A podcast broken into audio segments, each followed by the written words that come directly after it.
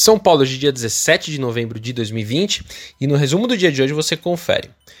Bom, o Ibovespa hoje teve mais um dia de alta, 0,77% aos 107.248 pontos, depois de abrir o pregão em baixa, persistindo durante a sessão o otimismo dos investidores locais quanto a notícias de avanço nas pesquisas sobre uma vacina para o Covid-19. Bom, o destaque do dia hoje ficou com o lançamento do IPO da Redditor. Oferta pode movimentar até 12 bilhões de reais, com faixa de preço indicativa que vai de R$ 48,91 a R$ 64,35. A precificação deve ocorrer no dia 8 de dezembro.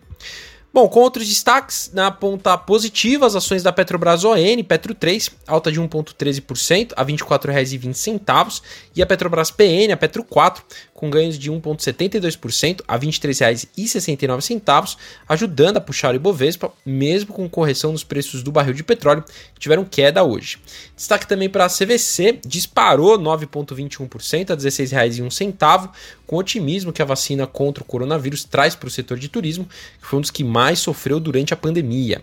Na ponta negativa, as ações da Qualicorp caíram 0,70% a R$ 34,26.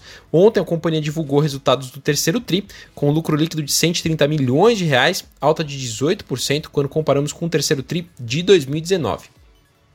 Setor de papel e celulose que é forte exportador, com baixas hoje, influenciado pela queda do dólar. A Clabin, perdas de 1,78% a R$ 23,69 e a Suzano caiu 3,37% a R$ 51,30. Bom, hoje foi dia de relatório de resultados do terceiro TRI da Azul, emitido pelo Renato, que é o nosso analista do BB Investimentos.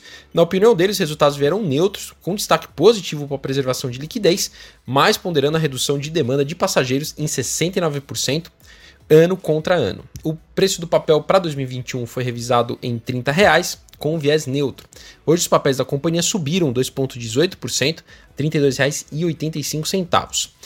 Indo para o exterior, as ações asiáticas fecharam sem direção única, com otimismo em torno da vacina da farmacêutica moderna, mas com realização de lucros em alguns mercados. O índice Nikkei do Japão, alta de 0,42%, e na China, o Xangai Composto, com queda de 0,21%. Na Europa, as bolsas fecharam em queda, com os investidores realizando lucros e de olho no aumento de casos de Covid-19 pelo mundo. O índice pan-europeu Stock 600 teve baixa, 0,24%.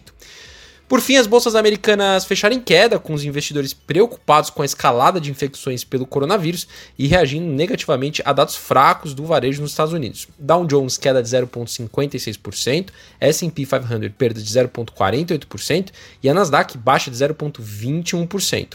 Bom, sou Fábio Capone do BB Investimentos. Diariamente estaremos aqui no Investimento em Foco, trazendo um resumo do dia do mercado para você. Até a próxima!